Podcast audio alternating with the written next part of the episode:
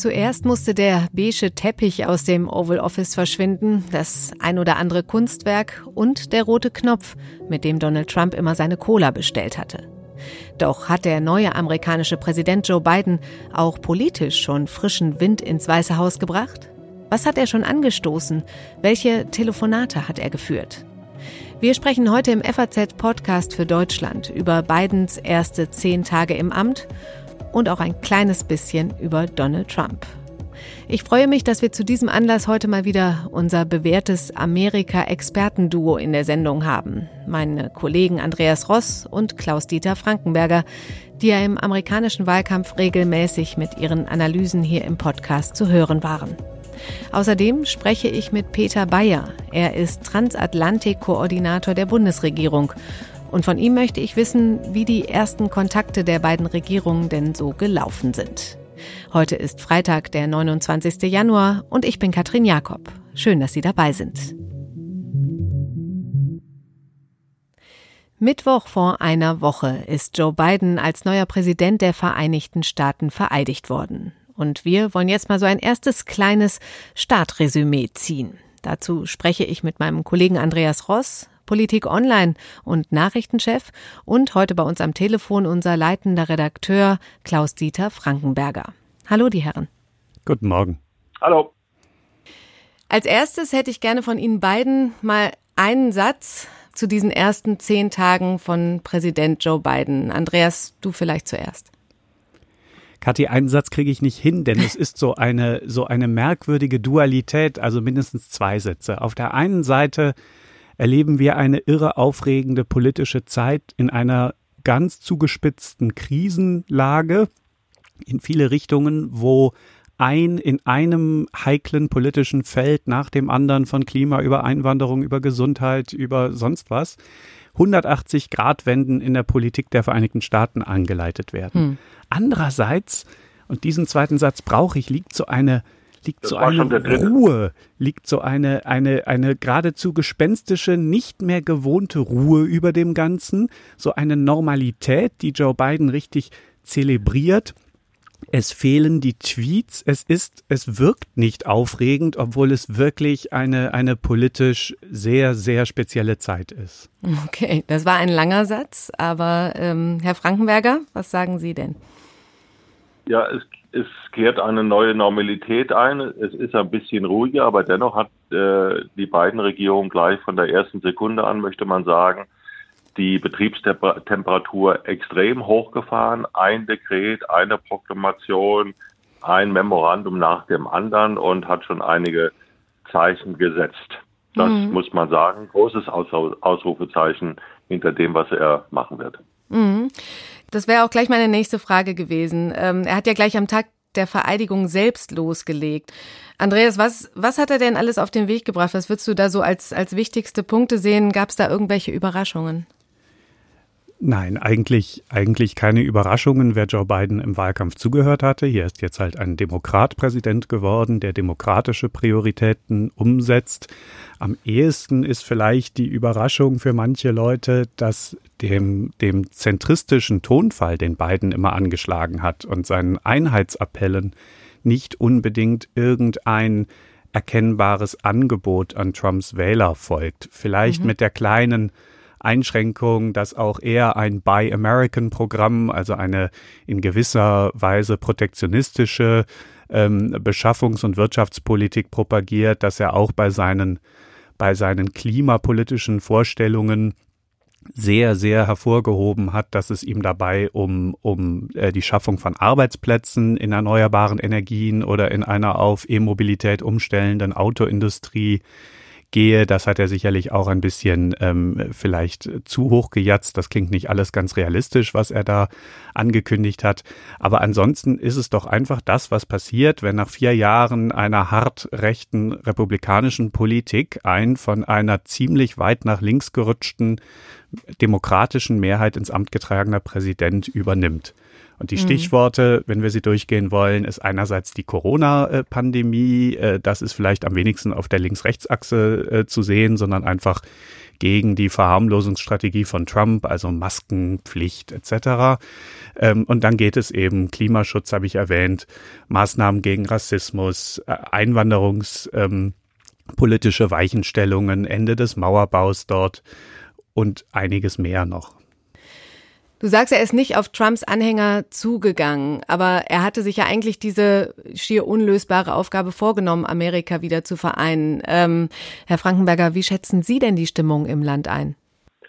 Also nach wie vor ist die Ausgangslage des Landes gespalten, es ist extrem, extrem zerrissen und jetzt kommt ein neuer Präsident, der das macht, und da hat Ross auch recht, was alle neuen Präsidenten machen, ein bisschen disruptiv zu wirken, in dem Sinne, dass nicht alles so bleibt wie vorher, sondern ein bisschen was neu wird. Gerade die Klimaschutzpolitik ist eine Sache. Und mit seinen Sachen, die er jetzt verkündigt hat, äh, verkündet hat, beispielsweise das Verbot, so gut wir das finden mögen hier in Deutschland und in Europa und ein großer Teil der Amerikaner das gut finden wird, Verbot von Öl und Gas und Kohleförderung, jedenfalls äh, neue äh, Pachtverträge äh, zu vergeben, stößt natürlich in den Bundesstaaten bei den Wählern, die davon in irgendeiner Form abhängig sind, also ich nenne mal Oklahoma, West Virginia, Wyoming, North Dakota und so weiter, äh, auf großen Widerstand, auf fast Empörung. Das sind alles Staaten, mhm. wo Trump mit zwei Drittel oder mehr der Wähler gewählt wurde. Zwei Drittel oder mehr der Wähler gewählt wurde. Die finden sich weder in, im Personal der neuen Regierung in irgendeiner Form wieder, die finden das eine sehr, diese Diversität, die andere wieder natürlich hochhalten und richtig finden und auch als Ausdruck Amerikas, da sagen die, das verhöhnt uns und jetzt werden uns unsere unmittelbaren ökonomischen Interessen auch äh, sozusagen, äh, die werden an die Wand geknallt. Mhm. Und der, da, da hat er, würde ich sagen, äh, null Punkte. Kann, man kann sagen, das will er vielleicht gar nicht. Also dieses, äh, dieses Wiedervereinigungsgerede, die Rhetorik hat ohnehin ihre engen Grenzen.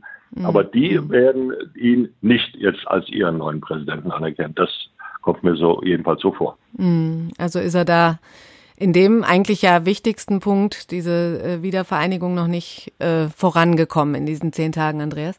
Ich glaube, wir müssen uns das, was jetzt gerade passiert, auch wegen des ähm, ja etwas grotesken Impeachment-Verfahrens, noch so ein bisschen auch als eine Verlängerung der Übergangszeit hm. vorstellen. Hm. Also einerseits ein Präsident, der herumwirbelt und, und seine Richtung vorgibt, letztlich sein Wahlprogramm in ein Regierungsprogramm umwandelt ähm, aber nicht ansatzweise an dem Punkt ist, wo er diese Dinge per Gesetz wirklich im Kongress schon durchsetzen kann.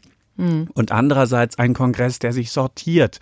Republikaner, die schon wieder ihre, ähm, ihre Abneigung gegen Trump überwinden und sich ihm schon wieder annähern. Ähm, mhm. Regeln, die noch unklar sind, wie das Impeachment laufen wird, wie viel Zeit es in Anspruch nehmen wird, wie viel, äh, wie, wie lange Biden gar nicht inhaltliche Politik im Kongress machen kann und äh, eine Zeit, in der Donald Trump den Twitter sozusagen auf stumm geschaltet hat, ähm, sich nicht, wie es alle erwartet hätte, täglich einmischt, was er vermutlich nicht nur deshalb nicht tut, weil er nicht mehr twittern kann, sondern auch deshalb nicht tut, weil es eben dieses Impeachment gibt und er jetzt dumm nicht gut beraten wäre, ähm, da jeden Tag Öl ins Feuer zu gießen. Und all das wird sich, äh, wird vermutlich noch ein, zwei Monate dauern bis wir ein besseres Gefühl dafür haben, wie ist es denn jetzt, mit welchen Mehrheiten kann Biden regieren, auf wen muss er eingehen, wer schaut am, äh, am, am heftigsten mit den Füßen, wird ungeduldig mit ihm. Hm, also auf Trump und äh, das Impeachment wollen wir auch gleich nochmal kurz zu sprechen kommen. Ähm, jetzt würde ich gerne noch mal einmal über die Außenpolitik sprechen. Auch da hat ja Biden schon die Fühler ausgestreckt. Telefonate wurden geführt. Eins der ersten mit äh, Wladimir Putin. Herr Frankenberger, ähm, wie schätzen Sie diese ersten Tage außenpolitisch ein?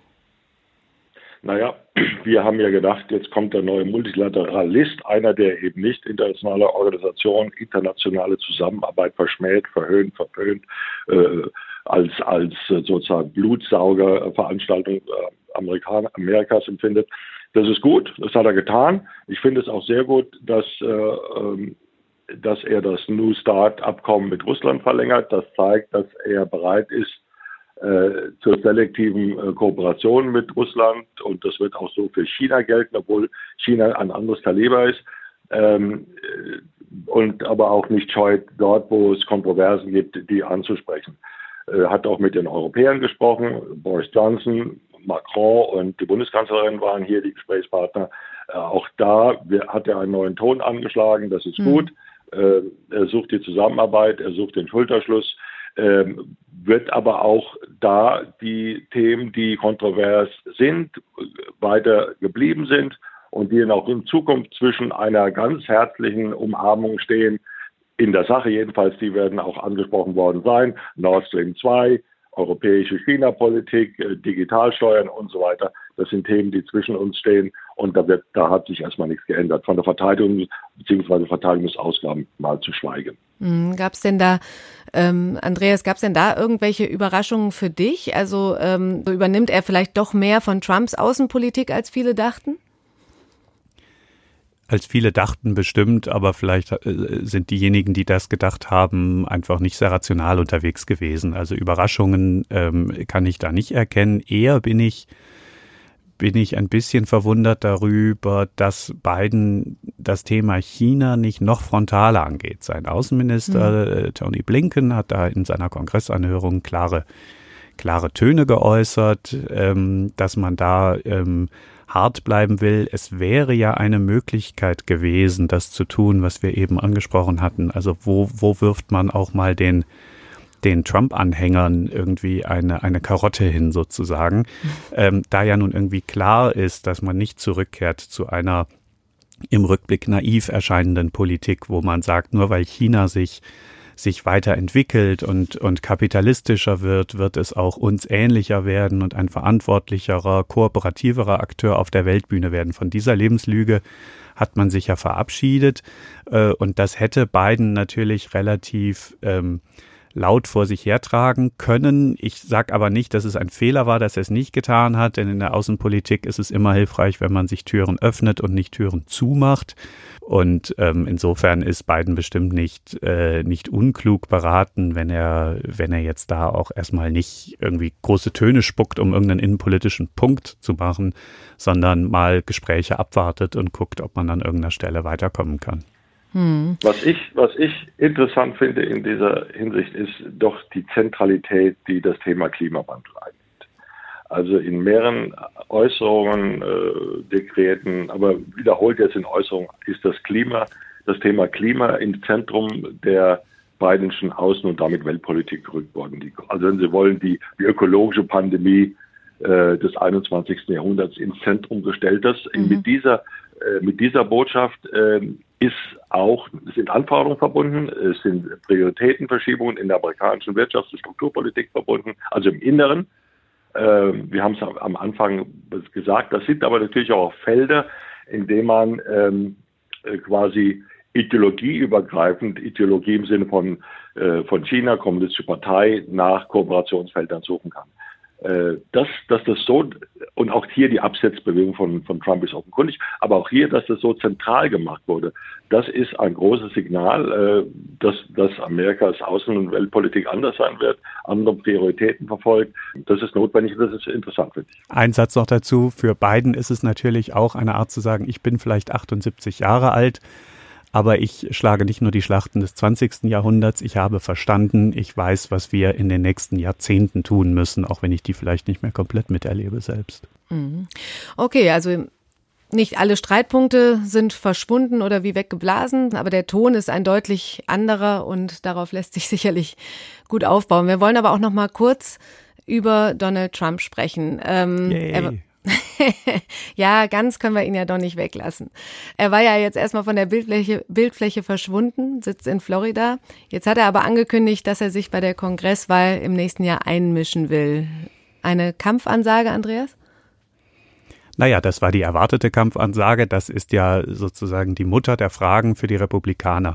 Ich würde auch da gerne mal den Blick weiten, so auf die vergangenen Monate. Also spätestens nachdem irgendwie jedem rationalen Beobachter klar war, dass Joe Biden die Wahl gewonnen hatte, haben ja erstmal die allermeisten Republikaner im Kongress Trumps Lügengeschichten über Wahlbetrug und so weiter nicht unmittelbar unterstützt. Ja, also solange das tatsächlich offen schien, am Anfang war ja die Geschichte eher, Trump ist allein da mit Rudy Giuliani Rick Grenell und ein paar ganz engen Verbündeten, aber niemand spielte das Spiel so richtig mit. Und als dann relativ klar absehbar war, vor Gericht kommen die nicht weiter, der Supreme Court mischt sich nicht ein, etc., etc., also Trump will nur sozusagen Opfer sein, aber er wird es nicht schaffen, mutmaßlich äh, irgendwie äh, Bidens Sieg abzuerkennen, haben sich immer mehr Kongressrepublikaner wieder seiner Geschichte angenähert, weil sie nicht bei der, also weil sie zwar vielleicht nicht die, so weit gehen wollten, die Verfassung tatsächlich dahin zu beugen, dass am Ende äh, Trump illegitimerweise eine zweite Präsident, also eine zweite Amtszeit bekommt.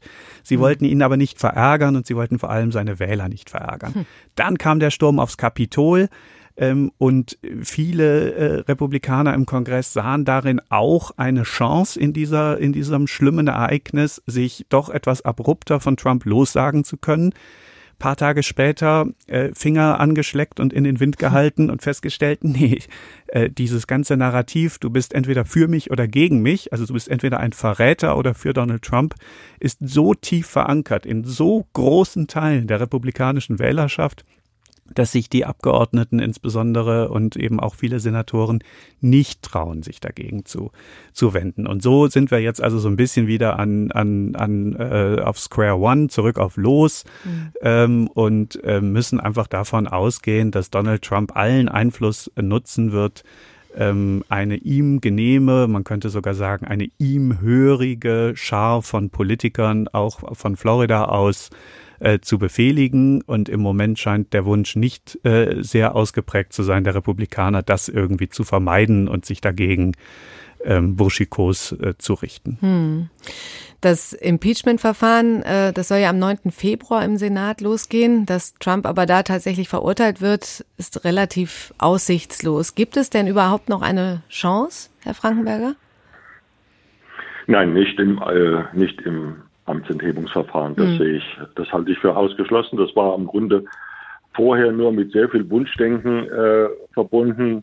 Ich weiß nicht, äh, ob es staatspolitisch äh, notwendig war, das zu tun. Sagen wir mal, es war notwendig, äh, notwendig das zu tun, aber äh, die Demokraten konnten nicht wirklich äh, erwarten, die das betrieben haben, jetzt schon den schweren Keil und den scharfen Keil in die republikanische Fraktion reinzubohren, so reinzubohren, dass ein beachtlicher Teil nämlich 17 werden gebraucht für mhm. dafür stimmen. Ross hat es beschrieben, die, die Attraktivität, die Trump nach wie vor auf viele Wähler ausübt, die Basis ist agitiert, die ist emotionalisiert, die sind äh, harte Trumpistas und die viele Abgeordnete und Senatoren, denen, ähm, denen steht das Wasser politisch in dieser Hinsicht bis zum Hals.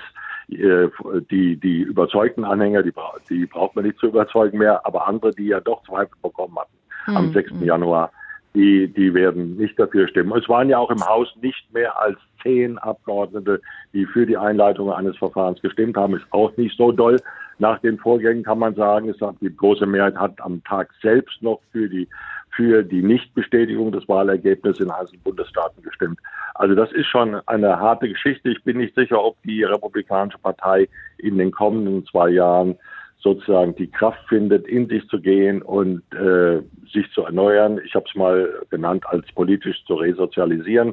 Die Partei ist jetzt nach wie vor in großen Zügen eine Trump-Partei und ob nun Trump selbst nochmal in, in den Ring steigt oder äh, seine Familienmitglieder in den Ring, mhm. Ring schickt, das steht mal dahin.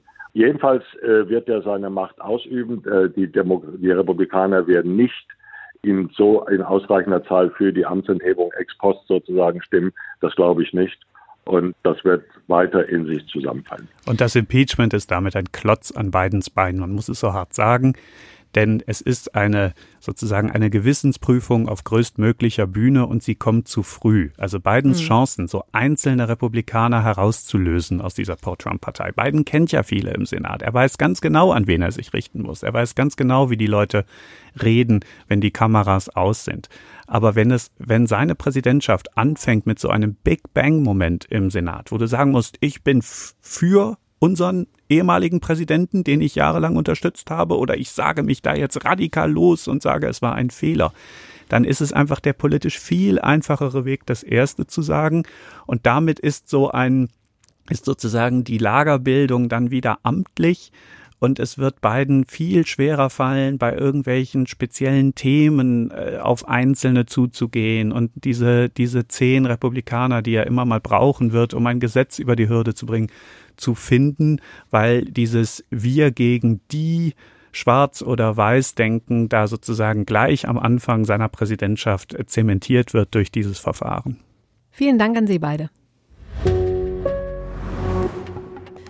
So, jetzt haben wir schon viel über die ersten zehn Tage von Joe Biden gehört und auch über die außenpolitischen Signale, die er als neuer amerikanischer Präsident gesendet hat. Wie Bidens Start in Berlin in der Bundesregierung angekommen ist, das wollen wir jetzt besprechen mit einem, der nah dran ist. Peter Bayer sitzt für die CDU im Bundestag und ist Transatlantik-Koordinator der Bundesregierung. Und jetzt ist er bei mir in der Leitung. Hallo. Grüße herzlich. Herr Bayer, eine erste Frage. Was macht man als Transatlantik-Koordinator der Regierung? Was ist da Ihre Aufgabe? Ja, ähm, anders als die Bezeichnung vielleicht glauben machen mag, ähm, laufen nicht alle transatlantisch bezogenen Dinge über meinen Schreibtisch in der Bundesregierung, aber vieles und vieles insbesondere, was natürlich im oftmals federführenden Auswärtigen Amt stattfindet. Wenn Sie sich die genaue Bezeichnung anschauen, ist die sehr viel länger als nur Transatlantik-Koordinator der Bundesregierung. Ähm, das hat viel mit Zivilgesellschaft zu tun, mit Kultur, und anderen Dingen. Aber ähm, es kommt auch immer so ein bisschen darauf an, wie man das Amt selbst ausfüllt. Ähm, ich mache das dadurch, dass ich halt auch Hauptberichterstatter hier im Bundestag, im Auswärtigen Ausschuss für auch transatlantische Themen bin. Sehr äh, politisch äh, fülle ich das aus und mache das gesamte Themenspektrum, also auch viele handels- und politikbezogene Dinge. Und äh, was macht man konkret? Viele, viele Treffen, die jetzt nicht möglich sind, ähm, äh, durchführen, so diesseits wie jenseits des Atlantiks, aber äh, natürlich jetzt in diesen Zeiten viele Gespräche führen mit ähm, Politikern, mit Administration, mit Thinktanks und vielen, vielen anderen Dingen mehr. Gut, aber dann habe ich nicht zu viel versprochen. Dann waren Sie auch nah dran jetzt ähm, bei dem Regierungswechsel ähm, in Amerika. Die ersten Telefonate zwischen Washington und Berlin sind geführt worden. Wie sind die Gespräche gelaufen? Ja, die Gespräche, da haben wir uns alle drauf gefreut, weil es gibt da diesen Logan Act, der schon ziemlich alt ist und der es den Amerikanern insbesondere verbietet, ähm, wenn sie, solange sie noch nicht offiziell im Amt sind, mit ausländischen Regierungsvertretern Kontakt aufzunehmen. Also in der Tat, endlich konnte es zu offiziellen Kontakten mit der neuen Biden-Administration kommen und die mhm. sind ähm, äh, wirklich fast schon ähm, freudig, ich will nicht sagen euph euphorisch gelaufen, aber wir haben uns natürlich schon gerade wegen der letzten vier Jahre, wo vieles nicht ganz so gut gelaufen ist, um das mal milde zu sagen, drauf gefreut und die sind gut gelaufen. Das waren ja auch nicht nur ähm, neue äh, Menschen, mit denen man jetzt in Kontakt treten kann, ähm, sondern einige sind ja bekannte Gesichter wie Tony Blinken, äh, Victoria Newland und andere, die jetzt da auch wieder in Positionen kommen. Und diejenigen, die wir noch nicht kennen, ähm, da werden wir sicherlich auch gute äh, Verbindungen haben demnächst. Mhm. Was äh, ist denn bis jetzt der, der größte Unterschied zu Trump und der Trump-Regierung? Es gibt jemanden, der zuhört ähm, endlich wieder und nicht nur einseitig uns mit Schmutzkampagnen, hätte ich fast gesagt, überzieht. Es gibt Leute, die die Europäische Union in ihrer Kompliziertheit, in ihrer Komplexität mit, mit vielen äh, für Außenstehende nicht ganz leicht äh, zu verstehende Mechanismen wieder versteht, mhm. der äh, hier gelebt, gearbeitet hat. Und ich meine jetzt nicht nur Joe Biden, sondern viele in der Administration.